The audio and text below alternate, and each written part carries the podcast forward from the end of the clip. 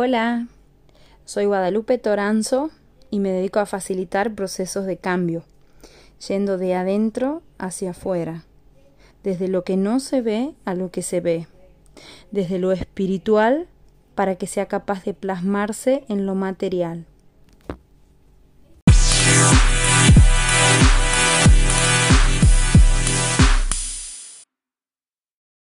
Bien, entonces, eh, anteriormente habíamos conversado acerca de la diferencia entre la voluntad forzosa y eh, la voluntad. Que la voluntad forzosa es cuando yo me estoy forzando a hacer algo. Voluntad es querer hacerlo. Forzarme a querer ya está hablando de una exigencia y de mucho más que una exigencia. Está hablando también de que no estamos disfrutando, de que estamos en un mandato, de que estamos en un espacio donde muy probablemente nos cueste llegar al logro o no lleguemos, o de llegar nos cueste sostener.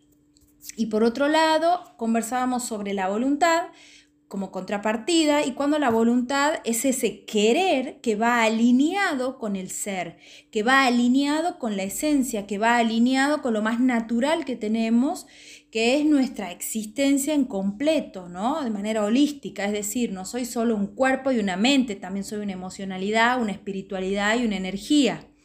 Entonces, cuando todo eso está eh, queriendo, ¿no? Estamos en la voluntad más fuerte que puede existir, que es la voluntad consciente, y eso es de lo que quiero hablar hoy. También les compartía la semana pasada cuál era la diferencia entre una y otra desde el sentir y desde el transitarla, ¿no? Cómo se la siente y cómo se la vive emocionalmente. Eh, a dónde nos lleva cada una.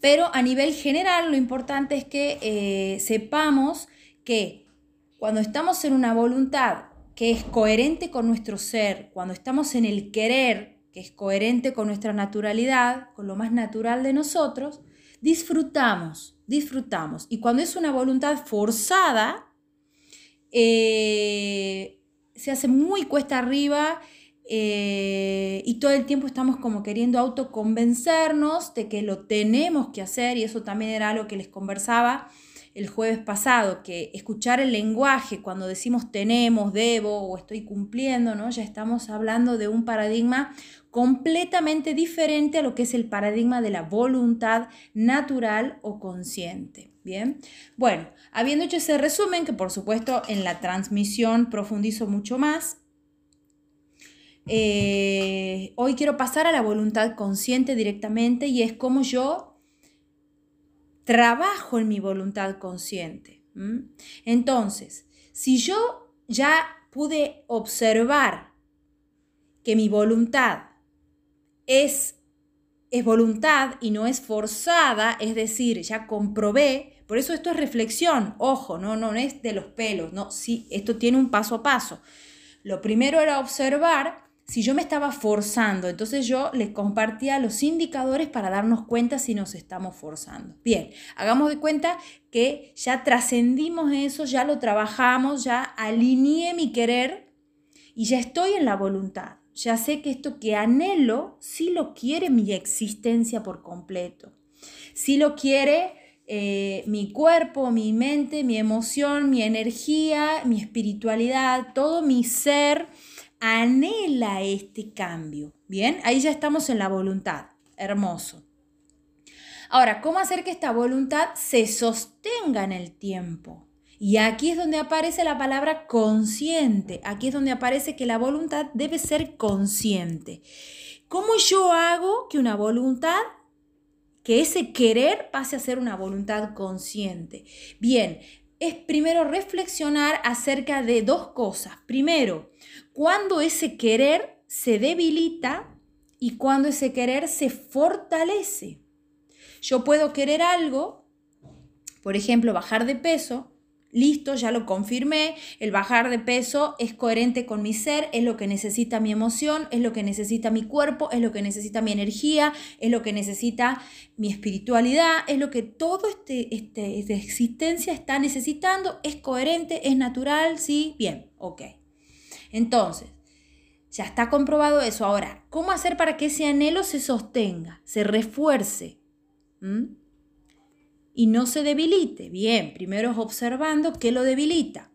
Si yo quiero algo, tengo que estar pendiente, atenta a las causas que hacen que ese querer pase a otro plano, porque si yo estoy en un querer esencial, en un, en un querer de la esencia, en un querer del ser, de repente yo puedo decir, no, la verdad es que ya no lo quiero. ya no lo quiero como lo quería hoy a la mañana esto, la verdad es que no. Para ahí entonces, para ahí, porque ahí ya tenés un indicador de que algo está debilitando ese querer. Ya, pero si lo habías meditado y si lo quería todo tu ser, ¿qué pasa que ahora no lo querés? Y bueno, probablemente hay factores alrededor que estén debilitando esa voluntad. Entonces tengo que observar, si es el caso, por ejemplo, de una dieta o de bajar de peso, y bueno, si yo me expongo, por ejemplo, uno de los factores es, exponerme, ¿no? Exponerme en qué sentido?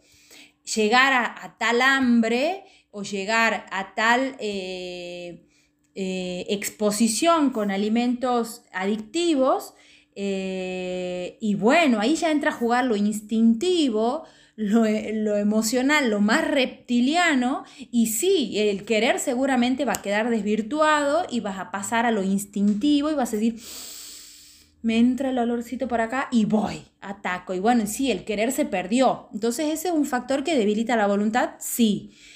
¿Cuál sería el factor entonces en conclusión? Exponernos a que lo instintivo sea lo que prima. Exponernos a que lo instintivo lo impulsivo sea lo que esté dominando mi momento presente. Si yo entro en ese juego voy a perder, porque lo instintivo le gana a cualquier razonamiento. Lo instintivo le gana al médico que dice que sí o sí tenemos que bajar de peso le gana a la, amenaza de muerte, le gana a, a, las infecciones, le gana a los dolores, le gana a todo. Entonces, si yo me expongo al punto de que lo instintivo y lo impulsivo me domine, perdí la voluntad. Fíjate, se desvirtuó porque lo instintivo está siempre ganando. Es lo más primario que tenemos.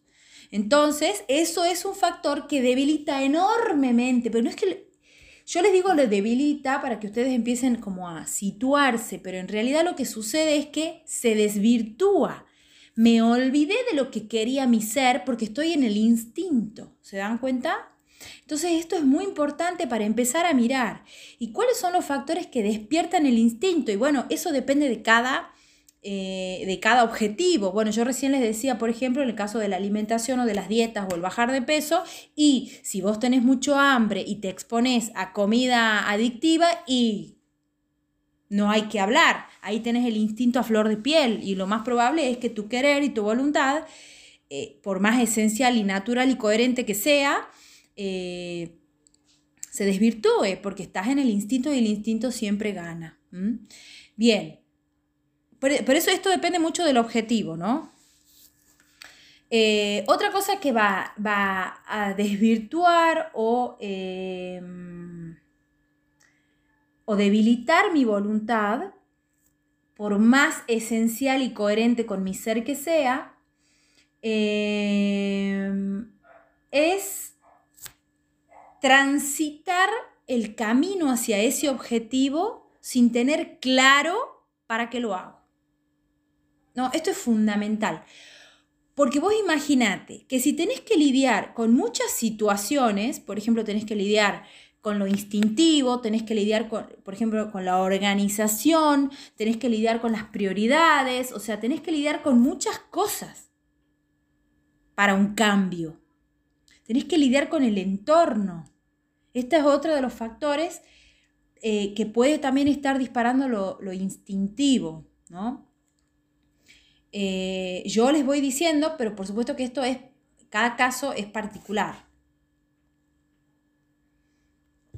Entonces, yo recién les decía, sin saber para qué lo hago, sin saber qué propósito tengo con esto, a dónde quiero llegar con esto, si yo eso no lo tengo súper, súper, súper claro, y no solo claro, sino presente, porque yo puedo decir, a ver, lo tengo súper claro, lo hice, desarrollé mi objetivo, desarrollé mi propósito, lo hice hermoso, pero quedó archivado en el cajón o quedó pegado en la pared.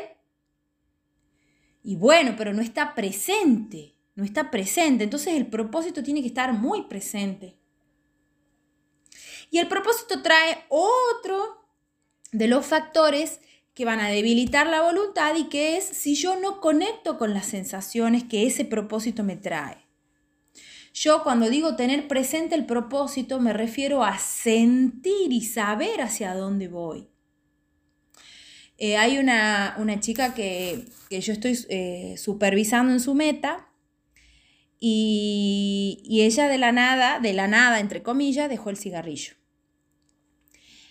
Esto fue uno de los beneficios eh, accesorios al proceso que viene haciendo, que estaba muy este, enfocado en otro aspecto más interno, ¿no? más transformacional desde adentro. Y claro, como toda transformación interna deviene en muchos cambios conductuales, uno de los cambios conductuales que ella hizo fue dejar el cigarrillo de la nada.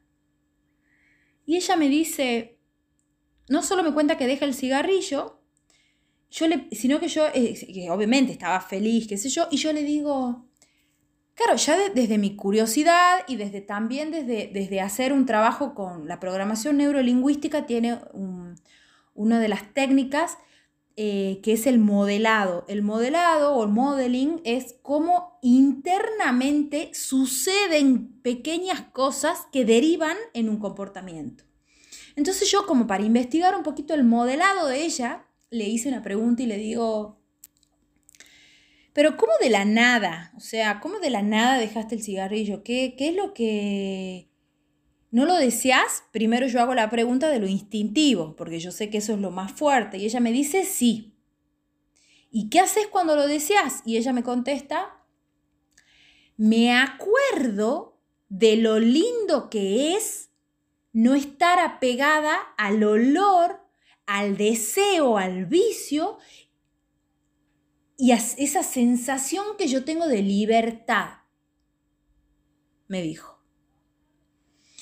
Y yo dije, hermoso, hermoso porque es tal cual, cuando vos tenés presente lo que vas a sentir con eso, es la máxima fuerza que podés evocar para mantenerte firme en tu voluntad.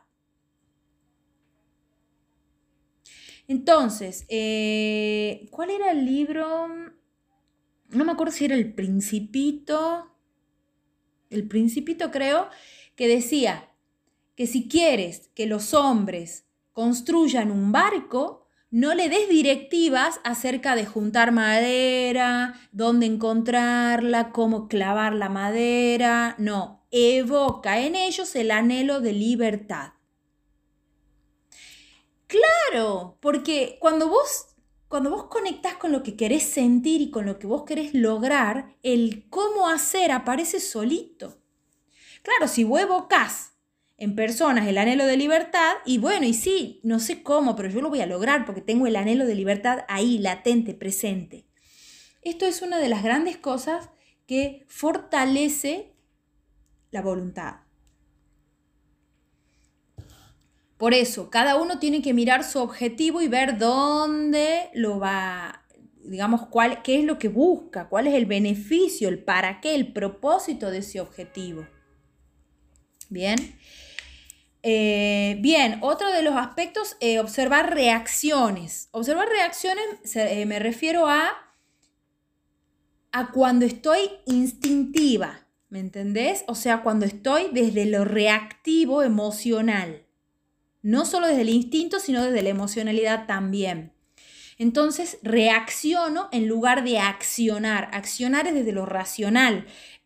Reaccionar es desde lo emocional. Entonces cuando yo observo eso, ahí tengo un gran indicador de eh, los detonantes de, la, de, lo que debilita mi voluntad. Bien, otra cosa fundamental es eh, el tiempo que me doy. El tiempo que me doy. fundamental. Esto ha sido uno de los grandes cambios que yo hice en relación a la alimentación. Es poder considerar, porque yo siempre antes era apurada, ¿no? Dale, rápido, ya, express. ¿Cuándo? Marcando cruces para llegar. Eh, los días, el calendario, uy, cuánto falta y cuánto y cuánto, ¿no? Midiendo todo el tiempo. Bien, eso aumenta la ansiedad y aumenta la exigencia. Te saca del centro, te saca de lo natural y coherente con tu ser, te saca de la voluntad del querer y empiezas a entrar en la fuerza de voluntad, en forzarte a querer algo. Entonces es, muy importante observarse en esto, ¿no? Si estamos apurados, porque si estamos apurados, y bueno, lo más probable es que termines en fuerza de voluntad y exigencia más que en la voluntad. Y el anhelo coherente con tu ser, como venimos conversando. Hay que darse tiempo para los cambios. Y si hablamos de un cambio de alimentación, y bueno, ni hablar, tenés que darte un tiempo porque eh, más en el tema de la alimentación, del sobrepeso y los hábitos, eh, hay muchos factores contribuyendo constantemente a que eso se sostenga, que ese engranaje perdure. ¿no? Entonces yo me, me, ocupo de un aspecto, pero hay otros que todavía están ahí tirando para que vos sigas igual. Entonces, bueno, obviamente, todo requiere tiempo, ¿sí? Es muy importante esto. Si tenés tiempo, vas a tener voluntad. Si no tenés tiempo y estás apurado, lo vas a hacer desde la fuerza de voluntad, desde la exigencia. Bien, otro factor, eh, este también hermoso. O sea, todo esto que yo les estoy compartiendo para mí es oro, porque eh, son son comprensiones que yo fui dándome cuenta a partir de mis meditaciones y de mi propia acción y de mi propia reacción y de mis propias caídas y de mis propias levantadas, ¿no? Entonces, eh, para mí este, este, este, material es oro. Ojalá que ustedes puedan eh, comprenderlo y si no lo comprenden y queda alguna duda, me pueden escribir porque yo lo que más quiero es poder, siempre les digo, compartir con ustedes y convidarles la energía de que se puede hacerlo, de que se puede hacerlo y de que hay una oportunidad, que no somos presos de la desilusión, la frustración, la resignación o el fracaso, ¿sí? Sino que hay siempre una puertita aunque todavía no la estemos viendo. Entonces mi intención siempre con esto es que ustedes puedan, porque a veces es demasiado o demasiado profundo, sí, yo lo sé, pero algo, algo te queda y algo de sentido te empieza a hacer y algo, algo empieza a cambiar en tu conciencia. Por eso para mí es tan importante contagiar de oportunidad a las personas. Yo eso es mi anhelo más grande, que las personas sepan que pueden, que hay una oportunidad. Ya si no lo quieren hacer, no importa, ya está, ya queda en el en la evolución de cada uno. Pero tenés que saber que podés, porque en mí eso hizo un antes y un después. Yo quería, pero intentaba mil veces por donde no era. Cuando apareció la oportunidad de crear de verdad y de, de que se podía, fue para mí un cambio totalmente diferente. Bien, entonces vuelvo con la, con la siguiente. Otro factor que debilita la voluntad es no saber cuánto me duele sostener lo que estoy sosteniendo. Hay un ejemplo con esto que yo lo compartí en otra transmisión y que para mí es fundamental, ¿no? Eh, y es muy claro en este ejemplo lo que, a lo que me refiero. Primero que dolor es todo el estrés que le causa al cerebro y todo lo que duele a nivel emocional y lo que duele. Porque, a ver, el dolor, el dolor emocional duele como el dolor físico y más. Lo que pasa es que no está legitimado por nosotros. Nosotros creemos que solo duele el físico. Pero el dolor emocional es, es más grande inclusive que el dolor físico. Entonces, el cerebro recibe un dolor y se estresa.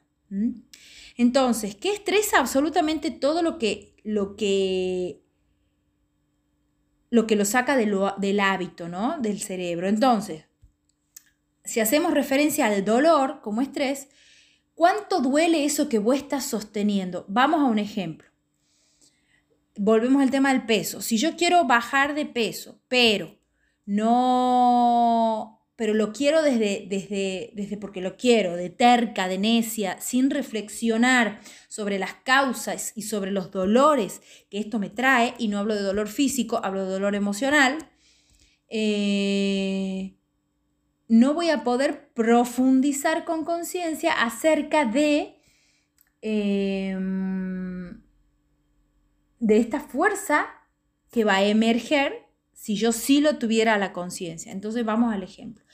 Yo siempre les cuento esto, cuando yo me di cuenta que los límites que yo no ponía afectaban absolutamente toda mi vida, esto traducido a, a ver cada parte, ¿no? Por ejemplo, yo veía que si yo no decía no acá, Después tenía no solo dolores físicos, sino que me peleaba con la gente, estaba intolerante, estaba sobrecargada, comía más, eh, no tenía tiempo para mis cosas, ya no me satisfacía absolutamente nada, eh, ya no tenía funcionalidad ni era efectiva en lo que sí me importaba, por ejemplo mi maternidad, eh, o la relación con mi marido, o eh, mi relación con esa persona también, porque yo al no decirle no iba juntando, sin darme cuenta, iba juntando bronquita, bronquita, bronquita, entonces de repente, ¿no? Bien, cuando, cuando yo acá le estoy hablando muy rápido y muy como para pasar derechito a lo que yo les quiero decir, que es que cuando vos te das cuenta todos los impactos que va teniendo tu comportamiento reiterativo y autodestructivo y que va más allá de aguantar, sino que realmente impacta, te enferma, de hecho, te enferma el cuerpo, no solo la mente, también te enferma el cuerpo, eh, es otra la conciencia, se abre la conciencia y la voluntad emerge. Y la voluntad se fortalece, porque yo ya no quiero, yo Guadalupe, me duele decir no, muchísimo me duele, pero cuando soy consciente de que me duele más lo otro, digo no. ¿Te das cuenta? A eso me refiero, a poder reflexionar acerca de cuánto te duele seguir sosteniéndote igual. Todo esto es mucho trabajo interno y es mucha, es mucha autorreflexión, ¿no? Y, requiere su tiempo. Bien. Eh, sin que sea una prioridad, sí, ese es otro aspecto. Si no es una prioridad para vos, eh, vas a caer en la fuerza de voluntad. Si esto no es una prioridad para vos, no vas a tener la amorosidad para sostener este trabajo de conciencia olvídate. Este trabajo de conciencia, como recién lo decía, implica tiempo, implica reflexión, implica eh, introspección. Si no estás dispuesta, eh, y solo estamos dispuestos a eso cuando duele mucho, cuando de verdad es una prioridad el cambio. Si no, olvídate. Va a ser pérdida de tiempo y una nueva frustración más. Y por supuesto que la voluntad se va a debilitar, desvirtuar y vas a perder eh, el norte, como se dice. Bien, vamos con eh, otro de, los, de las causas que, em, que debilitan tu voluntad. Y es el no saber el beneficio secundario. Esto es otro aspecto de también mantenerte como estás. Si vos te mantenés como estás, suponte en el tema del peso, con el sobrepeso que tenés, y vos no podés eh, darte cuenta, hacer consciente cuáles son los beneficios que eso tiene para vos, la voluntad también se debilita. Es muy importante para fortalecer la voluntad eh, darte cuenta de los beneficios, de lo que estás ganando, porque nadie hace las cosas de buenita, ni hace las cosas de víctima, ni hace las cosas porque Dios ha señalado así antes de nacer y ha dicho, vos vas a ir a sufrir por el sobrepeso. o vos vas a ir a sufrir por tal cosa, ¿no? No, no es así. Entonces es muy importante ver cuál es la red o el engranaje que hemos construido de beneficios, que aunque la mente racional me dice esto tiene que cambiar, hay todo un engranaje en lo instintivo que te dice, no, no vas a cambiar porque esto está divinamente cómodo. Está cómodo porque decir que sí a todo el mundo te hace parecer la buena, te da labia para ser siempre la víctima, te da, este, eh, ¿cómo sería? Argumento para sacar en cara después, o te da eh, el, premio al mejor eh, compañero del colegio, ¿no?